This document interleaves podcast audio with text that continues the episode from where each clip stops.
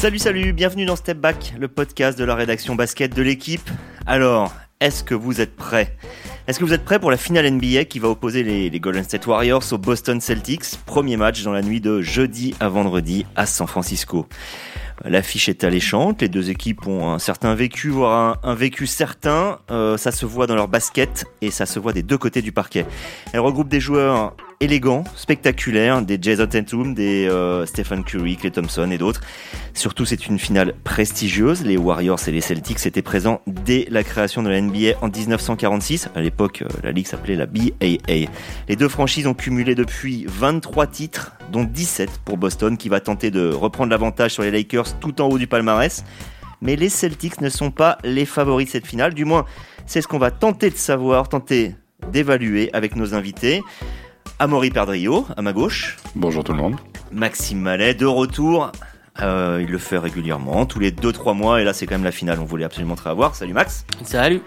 Et Antoine Bancharel à New York, qui euh, va normalement aller à Boston euh, voir les matchs pour l'équipe. Salut Antoine. Salut à tous, ravi d'être là. Allez, début de game. Messieurs, euh, je voudrais tout de suite euh, mettre les pieds euh, dans le plat. D'ailleurs, je vais te poser la question à, à toi, Max.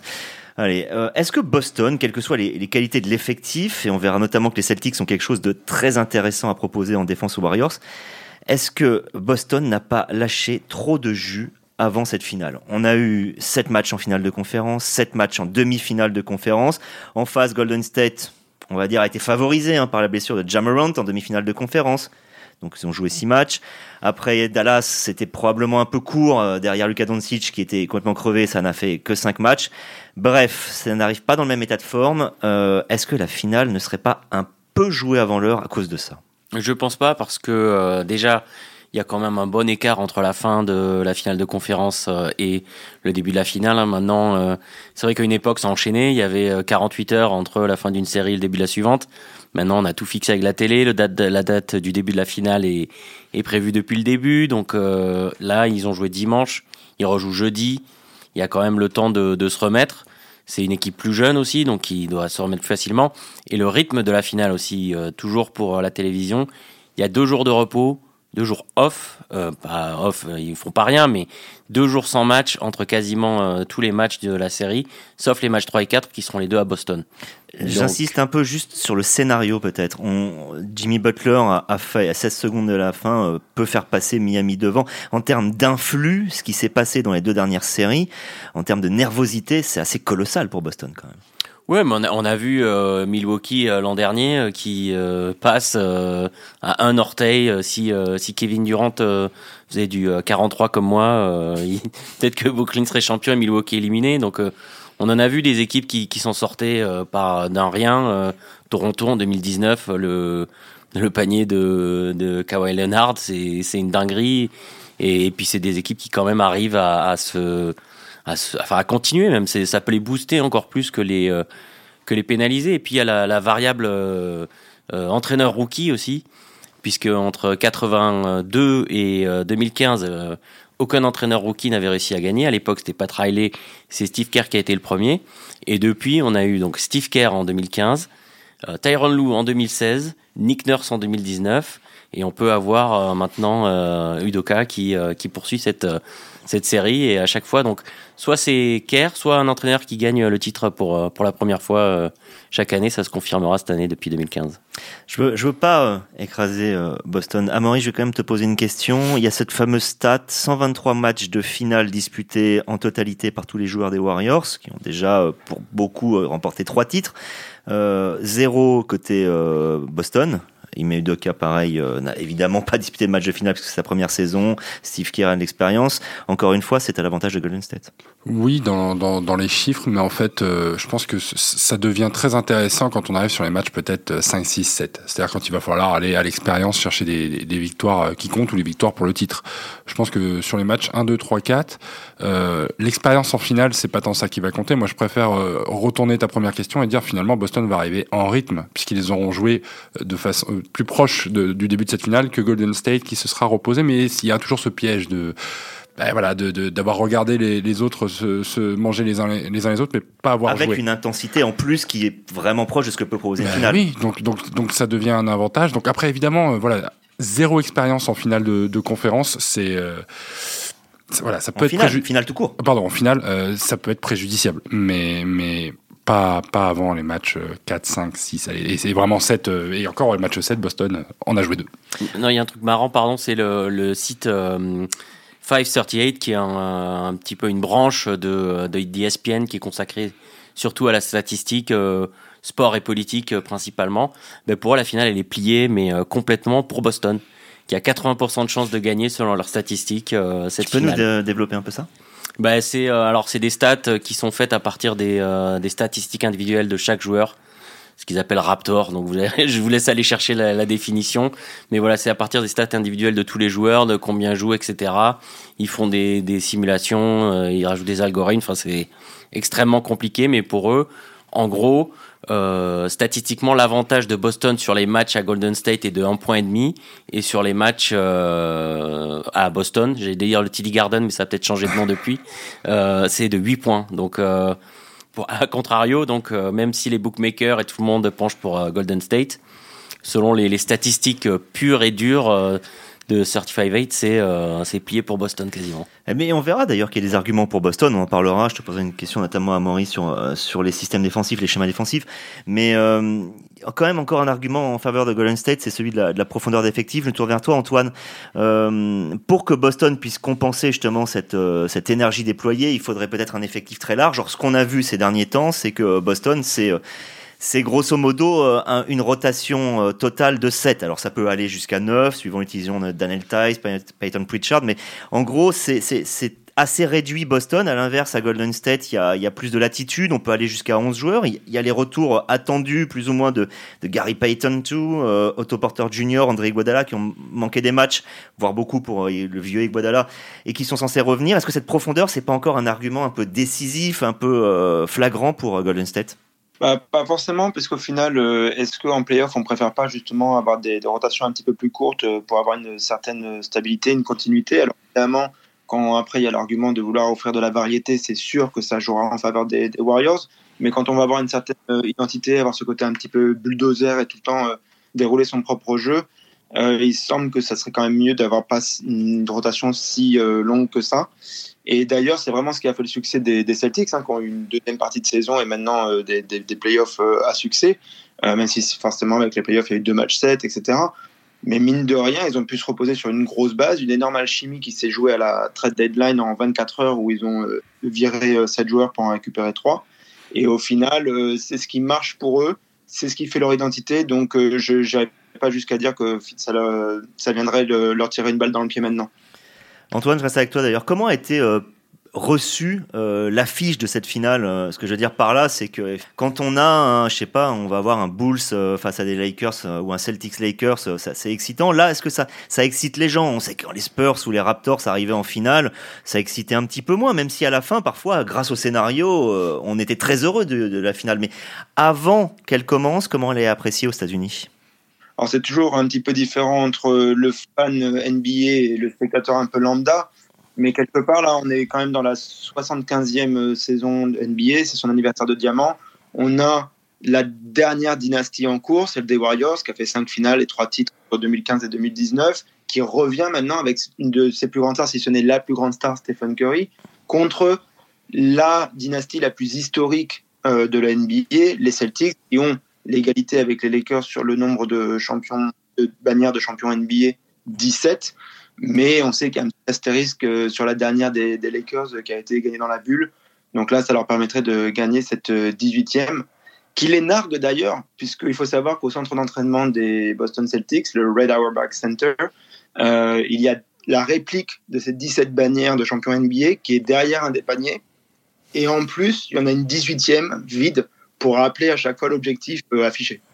Euh, objectif qui n'était pas euh, évident en, milieu de, saison. Hein. On rappelle quand même que Boston était en négatif fin janvier, ou vers le 22 janvier, je crois que c'était à 24-25, et à fin janvier, ils sont, ils sont à, peine à égalité.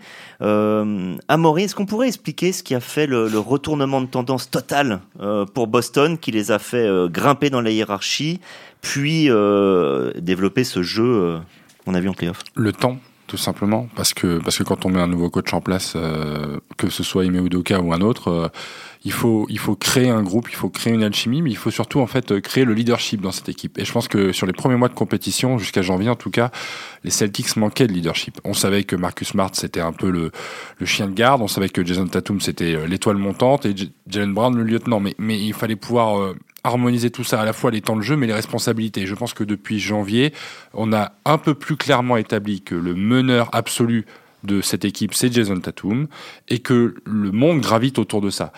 Ensuite, euh, on, t'a dit qu'on en parlerait. Je pense que Boston a découvert en milieu de saison que leur succès viendrait de la défense, de l'état d'esprit défensif importé euh, par ou de cas des, des, Spurs, même de Philadelphie et, Brooklyn où il était assistant avant de, venir à Boston.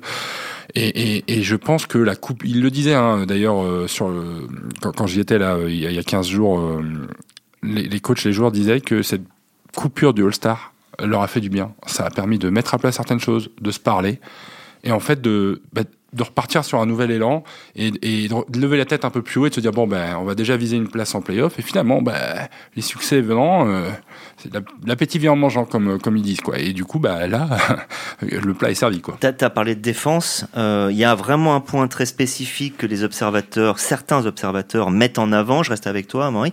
Euh, l'histoire que euh, Boston a une façon de défendre où il décide de beaucoup changer sur les écrans. Alors on sait ce que c'est, hein, c'est-à-dire que ça laisse des euh, euh, ça laisse des mismatchs. Un joueur change, un petit va se retrouver sur un grand, un grand sur un petit. D'un autre côté, ça permet de contrôler les drives, donc de limiter les espaces, les joueurs, les joueurs seuls. Ça, c'est les, les, grands principes. On sait aussi qu'on voit surtout ce genre de choses normalement en fin de match, de façon un peu obligatoire, là où on ne peut pas se permettre de laisser un joueur seul quand il y a, on est en une situation clutch. On sait aussi que euh, il y a eu peu d'adversaires qui ont proposé ça à Golden State jusqu'à maintenant et que c'est la spécialité de Boston. Cette spécificité-là peut vraiment créer, d'après toi, des problèmes à Golden State, une équipe qui joue euh, le shoot et les décalages? Ben, elle créera des problèmes si, si en plus de cette défense euh, et du switch à tout va, euh, il y a ce qu'on appelle l'aide de l'aide. C'est-à-dire qu'on sait que Golden State, ça joue beaucoup au large, beaucoup de tirs à trois points, beaucoup de, aussi de, de kick, euh, kick, and drive ou drive and kick. Donc kick, c'est ressortir la balle. Euh, mais en fait, euh, à force de changer de joueur sur les écrans, il faut qu'à un moment donné, euh, celui qui n'est pas concerné par le jeu puisse lire de manière à aller en fait dans le corner où on a oublié qu'il y avait un gars là-bas tout seul pour aller shooter les deux pieds dans le ciment à trois points. Et Boston, jusque-là, a montré qu'ils en, en étaient capables. Contre Miami, c'était le cas, ce qui a beaucoup empêché les, les shooters, notamment de Miami, d'être à l'aise dans, dans, leur prise de décision. C'était que souvent, quand la balle circulait, ben, il y avait toujours quelqu'un qui arrivait lancer et plutôt, plutôt bien placé pour venir gêner euh, ces shoots-là. Donc, ce qui fait la force de, de, de Golden State, c'est à la fois la force en défense de, Boston. Donc, on a envie de croire que euh, effectivement, euh, ça fera partie des ajustements tactiques que, que, les Celtics euh, peuvent mettre en place pour finalement resserrer un peu les, les pronostics. L'avantage du parquet qu'a Golden State, ça c'est vraiment un point, on n'en a pas encore parlé jusqu'à maintenant, donc premier match et deuxième match à San Francisco. Euh, Est-ce que c'est euh, c'est quelque chose d'important? Pourquoi je, pose la question? Puisque par définition, l'avantage du parquet est important.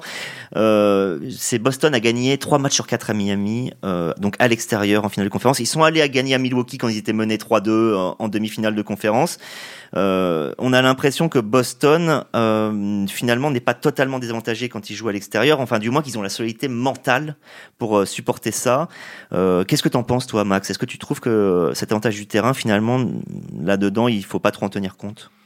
Est-ce qu'il est, qu est, vraiment important avec ces équipes-là? Il, il, y a des équipes pour lesquelles euh, c'est vraiment important parce que elles vont développer des jeux assez différents euh, à domicile et à l'extérieur. Là, on a avec deux équipes. Dallas, je me souviens par exemple. On a, on a, deux équipes là qui sont capables de gagner à l'extérieur en playoff. Elles l'ont prouvé. Euh, je, euh, on parlait de, de avant d'enregistrer de 24 séries, je crois, en 26. cours. 26 séries en cours avec au moins une victoire à l'extérieur pour les Golden State Warriors. En gros, depuis qu'ils sont revenus en playoff, en 2012, ils avaient été, ils n'y avaient pas été pendant 4 ou 5 ans d'affilée. Depuis 2012, toutes les séries de playoffs qu'ils ont disputées, même celles qu'ils ont perdues, hein, ils ont gagné au moins un match à l'extérieur. Ouais, je crois qu'ils ont conclu deux de leurs trois titres à l'extérieur. Enfin voilà, donc euh, on est avec des équipes qui n'ont pas de, vraiment de problème avec ça. Donc euh, on est aussi dans des salles qui sont parmi euh, les plus euh, chaudes de, de la ligue. On sait que quand on va à Golden State, même si ce sera la première fois qu'ils auront une finale dans le Chase Center, qui est leur nouvelle salle, puisque la dernière finale, ils avaient fermé justement le l'Oracle Arena. Et on sait que la salle à Boston, c'est c'est aussi la, la, fusion pur et simple quand, quand l'équipe est en forme. C'est donc voilà, il y, a un avantage du public, mais en termes d'équipe et de jeu, euh, je suis pas sûr que ça ait un rôle si important que ça. Parle-nous du, du TD Garden, de l'ambiance au TD Garden, euh, s'il te plaît, Antoine, toi qui es euh, allé assez euh, souvent. Ouais, c'est vraiment une des salles les, les plus chaudes de, de, NBA, ça c'est clair, comme le disait Maxime. qui y est allé aussi, pas mal. c'est clair.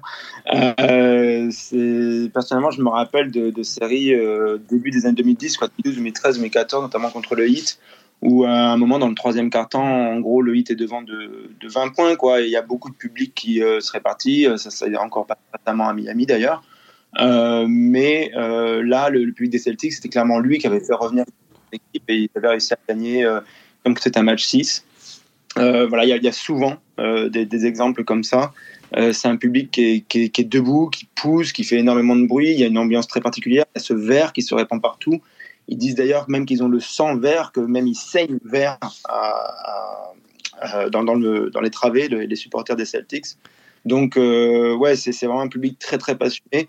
Un peu trop parfois. Ouais, c'est un public agressif, ouais. C'est ouais, dans la ligue, il y, y, a un peu des, des portraits robots de, de, voilà, Philadelphie, ils sont complètement fous. Euh, euh, à, San Francisco, c'est ça s'enflamme autour de Curry. Il y a une espèce de connexion entre les fans et, Curry quand il met un trois points, ça s'enflamme. À Boston, ils sont agressifs tout le temps parfois un peu trop, ça va un peu loin, euh, mais c'est un peu la marque de fabrique. On est vraiment dans une, une marmite euh, verte. Il y a aussi un autre point euh, dont je voudrais parler euh, qui me paraît assez important. Enfin, peut-être que c'est pour la petite histoire, mais je trouve que l'histoire est belle. Euh, cette finale, je trouve que c'est une bonne chose pour la NBA parce que c'est une publicité pour le temps long. C'est une publicité pour la patience. En fait, ce sont des équipes, euh, Boston et Golden State, je parle euh, pas des franchises historiques, je parle de l'équipe actuelle, leur, leur effectif, qui ont été euh, fondées sur la draft. Euh, voilà, à l'époque des, fameuses super teams et des, euh, managers généraux qui, euh, qui réagissent au bout de deux défaites et échangent des superstars contre d'autres superstars qui s'adaptent pas. Je ne parle pas de Philadelphie, si, en fait, je parle de Philadelphie aussi et de Brooklyn. Mais euh, non, en fait, c'est, on, voit ça. Si on regarde l'effectif de Boston, sur les, on va dire, les 9 joueurs de la rotation, il y en a 6 qui ont été draftés euh, par les Celtics et qui n'ont jamais changé de club. Si on passe à Golden State, sur les 10 joueurs majeurs, grosso modo, pareil. Il y en a 6, c'est pas n'importe qui. Hein. Stephen Curry, Clay Thompson, Draymond Green. Voilà, tous ces joueurs, Jordan Poole, qui a pris une importance euh, forte cette année, sont tous des joueurs qui ont été draftés il y a longtemps, parfois, hein, euh, dans, les, décennies 2000, hein, euh, et qui sont encore euh, aux Warriors qui n'ont jamais bougé. Donc on est dans une sorte de persistance. Autre argument en cette, euh, cette faveur, on sait que Golden State était dernier de la NBA il y a deux ans. Hein. Ils avaient des raisons, plein de blessés, mais ils étaient quand même derniers. Euh, Boston l'année dernière c'était catastrophique, ils étaient septième et ils au premier tour 4-1 par Brooklyn. Malgré ça, ils n'ont pas bougé. J'ai l'impression qu'en gros, c'est ça nous montre que attendre, ce n'est pas forcément une mauvaise chose en NBA euh, à Maury. Mais euh, on en a parlé sur le podcast euh, donc dédié aux Warriors euh, le, le, précédent. Et en fait c'est le même constat effectivement qu'on peut faire sur Boston. Mais tout ça ça, ça répond en fait euh, d'un environnement sain euh, au niveau du front office en fait. C'est celui du on va pas tout détruire pour un à-coup dans le dans, dans la trajectoire et voire mieux on, on, on accepte ses propres erreurs euh, Danny Ainge qui, qui, qui, qui, part, Brad Stevens qui le remplace. En gros, ils acceptaient qu'il fallait faire des changements au Mais staff chez Boston. Est-ce que c'est un vrai changement, Danny Ainge qui s'en va et Brad Stevens qui le remplace? Je veux dire, on a gardé les mêmes personnages. Hein, et donc non, on, a... on, en introduisait un. Oui, ce qui était pas mal. Mais on, on, a gardé une forme de continuité dans la philosophie de, de cette franchise. D'ailleurs, ils le disent tous à Boston. Euh, euh, ce qui était essentiel, c'était de garder cet état d'esprit bostonien dans, dans l'équipe. Ils l'ont gardé. Euh, il fallait tout simplement réussir à harmoniser, comme je disais en début d'émission, Tatum et Brown. Hein. On se souvient qu'en début de saison, il y a eu des, rumeurs de transfert, on disait ça colle pas, machin, il faut, en lâcher un, s'il faut en lâcher un, c'est bon. Mais ils l'ont pas fait, ils l'ont pas fait parce qu'ils savent que il faut du temps, mais que finalement les dans, le scouting, dans, le, reporting du talent des joueurs, on sait que à Boston, ce sont des, pièces qui s'imbriquent bien et qui forment un, vrai puzzle. Il faut juste que, faut juste que les victoires viennent avec. Et donc, ben oui, ce jeu de patience, comme tu disais, c'est oui, une belle preuve quand même que quand on a les moyens de le faire, il faut. Euh, ça ne veut pas dire que l'année prochaine, le champion euh, sera une équipe qui aura attendu, mais euh, on a tendance à voir que sur les dernières années, c'est quand même ça qui paye le plus. Et résultat, on se retrouve, euh, Max, avec des joueurs comme Jordan Poole à Golden State ou euh, Grant Williams à, Boston, qui ne sont que des remplaçants, mais tout le monde voudrait les avoir comme titulaires, hein, vu le niveau qu'ils ont en playoff. Peut-être qu'ils signeront un bon gros chèque et que ça leur profitera dans, dans quelques années. Mais ouais, c'est c'est ça le, qui, est vraiment important, c'est d'avoir euh, continué à faire confiance à, à des joueurs comme ça, même quand ça allait pas, d'avoir cru. C'est quelque part d'accepter ses erreurs, mais aussi avoir confiance à ce qu'on ce a vu, ce qu'on a euh, euh, détecté chez des jeunes joueurs qui ne s'est peut-être pas matérialisé euh, tout de suite ou euh, pour Boston ou qu'on a eu peur d'avoir perdu euh, pour euh, Golden State. Mais non, on a persévéré avec ce qu'on avait. On a fait confiance au staff aussi pour développer ces joueurs-là. Euh, le développement aussi de Gary Payton 2, je pense que pas grand monde euh, l'avait vu euh, venir dans la ligue. hein. Il y avait une période où c'était bon. Voilà, il, il aura fait un Le petit père encore, ça va, mais il, le aura, fils, il aura fait un petit passage et puis bon c'était sympa et, et maintenant c'est un, un des chouchous carrément de, de- du Chase Center donc voilà Jordan a- Poole avait été euh, désigné plus mauvais choix de la draft par un spécialiste entre gros guillemets euh, l'année où il a été drafté. Ouais, ah bon, après ça on en trouve euh, on peut Ouais. en trouver sur tout le monde euh, Sur nous-mêmes aussi, il faut faire attention. oui, oui oui non mais je- même sur des des des Donovan Mitchell ou ou Antetokounmpo là il y, en a des wagons même même Doncic enfin bref ça, de- on trouvera toujours un spécialiste qui a, qui en a dit une, une, une, bonne bêtise. Voilà, une grosse bêtise. J'allais c'est dire ça le mot que tu cherchais grosse bêtise. C'est le principe du développement des joueurs. Et, et c'est là où il faut toujours revenir. Ça, ça vient dans quelques semaines. La draft n'importe pas. Tant qu'on est capable d'entourer un joueur qui, qui a du potentiel et qu'on qu'on arrive à en tirer le maximum à travers les mois et les années, peu importe le rang de draft. Fit over pick, ils disent euh, maintenant. Le fit, c'est euh, d'être bien dans l'équipe où on arrive plutôt que d'être pris avec un pic, un choix. Par exemple, euh, Minnesota avait pris euh, Johnny Flynn à une époque plutôt que Stephen Curry euh, à la draft qui avait été pris juste derrière. On voit que parfois, ouais, la draft c'est pas ça. Justement, j'ai fait exprès cette petite, ce petit passage Antoine pour parler de, de Stephen Curry. Euh, si Golden State est, est- est- je disais, un petit côté favori, c'est aussi parce que tout le monde attend d'une certaine manière, tout le monde, peut-être que c'est moi et moi-même, hein, je sais pas, mais cette sorte de consécration ultime de Stephen Curry qui n'a pas besoin de ça vu ce qu'il a déjà fait et vu tout ce qu'il a déjà gagné, mais il a jamais eu le trophée de MVP des, des, des finales. Or, il y a un truc, tout le monde l'a vu hein, sur Twitter, qui est passé. C'est en gros, s'il est élu MVP des finales, il aura été MVP de la saison régulière, top scorer et donc MVP euh, de la finale. Ce qu'ont déjà fait des gens comme Michael Jordan, Kareem Abdul-Jabbar, LeBron James, Shaquille O'Neal, Will Chamberlain, Kevin Durant et Kobe Bryant. Bref. Euh, S'il fallait encore rajouter quelque chose dans la carrière de Stephen Curry pour le faire dans un Hall of Famer, mais plus que ça, un- peut-être un top 10 euh, historique, c'est cette finale. On a l'impression que ça peut être sa consécration ultime. Oui, clairement. C'est clairement ce qu'a attendu. Je sais que plusieurs euh, ex-joueurs ou joueurs actuels devenus euh, analystes en même temps, en parallèle, comme Draymond Green, disent qu'il n'a pas besoin de ça, etc., dans son CV. Euh, certains journalistes aussi mettent un petit peu de l'eau dans leur vin, puisque nous, les médias, on a quand même tendance à beaucoup regarder ça. Mais la réalité, c'est que pour le public euh, général, qu'il soit fan de NBA ou euh, enfin très fan de NBA ou juste un petit peu, c'est clairement une ligne de lecture majeure c'est évidemment quelque chose qui aura un, un poids énorme et qu'on ne vienne pas me dire que Stephen Curry n'y pense pas non plus. Il peut dire autant qu'il veut qu'il est confiant, qu'il n'a pas besoin de ça, que tout, ce qu'on. Évidemment que ça compte quand on est euh, sportif professionnel et qu'on va chercher des, palmarès, des trophées, etc., de euh, vouloir euh, mettre ça dans, dans, la vitrine. C'est clair, même si André Godala a dit euh, celui que j'ai gagné en 2015, euh, en fait c'est lui qui aurait dû l'avoir, etc., j'ai été un petit peu chanceux bon bah il lui a pas donné non plus et c'est surtout euh, le vote euh, n'a- pas élu euh, Steph Curry c'est clair que ça compte J'ai tendance à croire qu'avec l'orgueil, lui, il y pense, mais j'ai l'impression que quelqu'un autour de cette table ne pense pas la même chose. Non, mais je, suis- en fait, je suis, je suis, à- Ah, je suis au quart d'accord, hein, c'est dire. Euh, il y pensera, il y pensera au match où ce sera possible d'aller le chercher. Euh, je pense que les matchs 1, 2, 3, 4, euh, Stephen Curry n'aura absolument rien à faire de penser à être MVP des finales. Il va déjà falloir se mettre en position d'en gagner 3. Et quand il faudra gagner quatrième, peut-être que là, s'il a été performant sur les trois victoires des, Warriors, on va se dire, ah, effectivement, c'est lui l'évidence. Si on commence à dire, avant même la finale, que Stephen Curry est en train de penser au titre de MVP des finales, alors qu'on sait qu'en face, il y a un client, ça va être, ça, ça va vraiment pas être évident. Euh, petit prono perso, je pense que le premier match, Boston est capable d'aller le prendre. Ben euh, voilà, je pense qu'on est dans l'erreur. Et Stephen Curry, à son âge, a suffisamment d'expérience pour savoir que c'est pas du tout le moment de fantasmer sur une récompense individuelle. Ça viendra quand ça Tu viendra. peux dire que pour l'instant, il pense plus, pardon, ou pas à toi, Max, il pense plus à Bill, il pense plus à Marcus Smart qui va être en face de lui et qui a été élu meilleur défenseur de la saison, qu'à Bill Russell, le nom du trophée du, du MVP de la finale. Oui, oui, mais là après on fait de la, la prospective aussi parce que euh, je pense pas qu'on voit un scénario où Golden State est champion et où euh, Stephen Curry n'a pas le titre de MVP de la finale euh, cette année. Ouais. Euh, je- J'imagine pas. Ah si, Clay Thompson, magnifique, le retour, l'année du Clay comeback. Thompson, bam c'est l'homme des l'homme des matchs 6 quoi. C'est justement le jour où vrai. Curry va pas bien, il va il va sortir euh, genre les 40 points à, à Oklahoma City en 2016. euh, Drôle des- de des stats sur la, contre les Mavs. Il marque 8 tirs à 3 points sur le dernier match. Il en avait marqué 7 sur les, au total sur tous les matchs précédents. Ouais, c'est ça, c'est ça euh, Clay Thompson, tout à coup et des des cartons à 30 points. Enfin, les, des, des dingueries tout à coup quand t'as- quand le, ça prend, quand la magie prend avec lui. Mais donc donc euh, le, débat, il veut aussi dire euh, si il perd une finale et qu'il est à 3-3.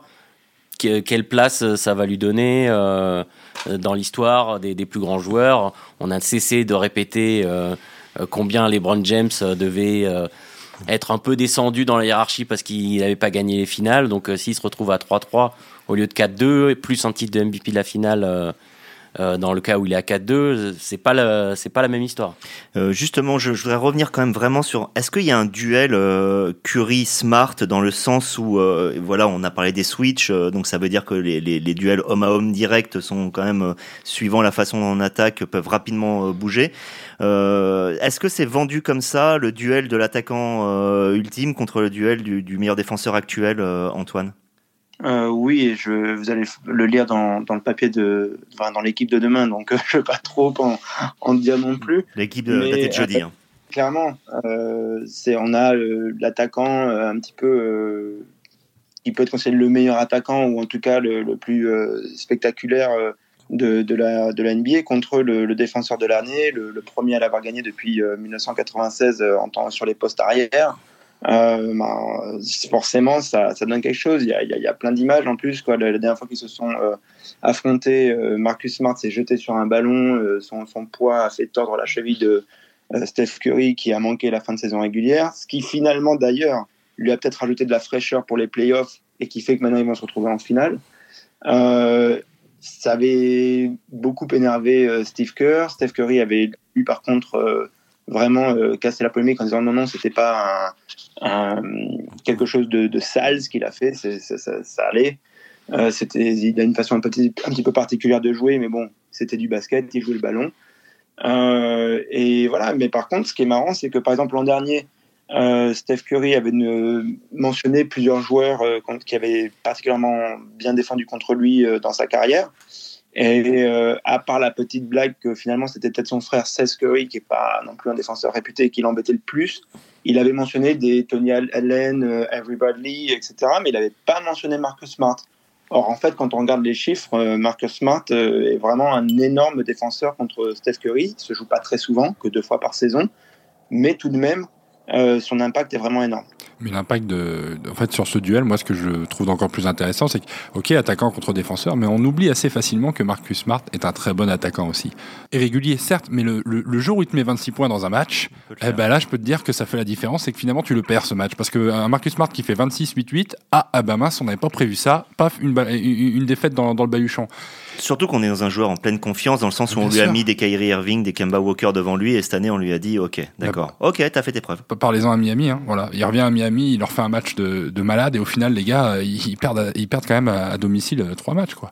Donc, donc n'oublions pas qu'il est capable d'être. euh, et il y en a ici qui, qui, qui auront les, les cheveux qui se dresseront, mais cette expression du facteur X, eh ben, c'est un facteur X du 5 majeur. Voilà. À la, alors, en défense, Ouais, on connaît sa qualité. En attaque, il est capable de beaucoup de choses. Est-ce C'est que quelqu'un qui a, qui a vraiment euh, appris en fait des, des dernières années, quoi, où euh, son tempérament un petit peu euh, furieux l'a- un petit peu parfois fait faire des bêtises.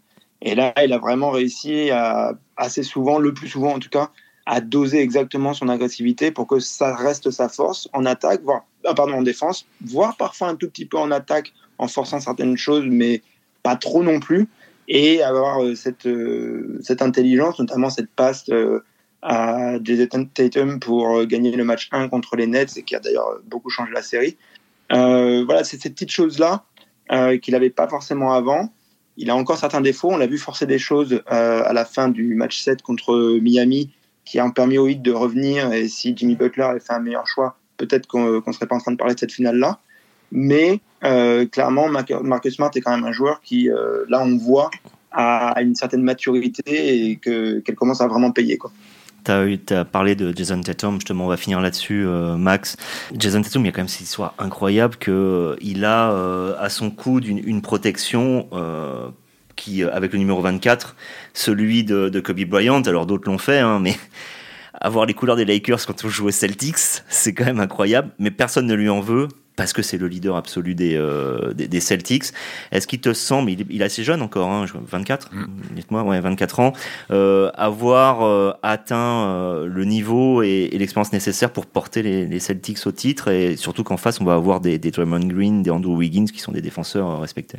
Bah c'est, le moment où on va le savoir en fait. Là, c'est cette finale. là, je serais, bien en peine de répondre à la question dans un sens ou dans l'autre. Le fameux moment de vérité. Bah c'est oui, c'est alors c'est peut-être le premier moment de vérité. Il y a il y a des joueurs qui sont venus en finale, qui ont besoin de plusieurs fois avant de, de gagner, de s'affirmer, d'autres pour lesquels euh, ça a été instantané.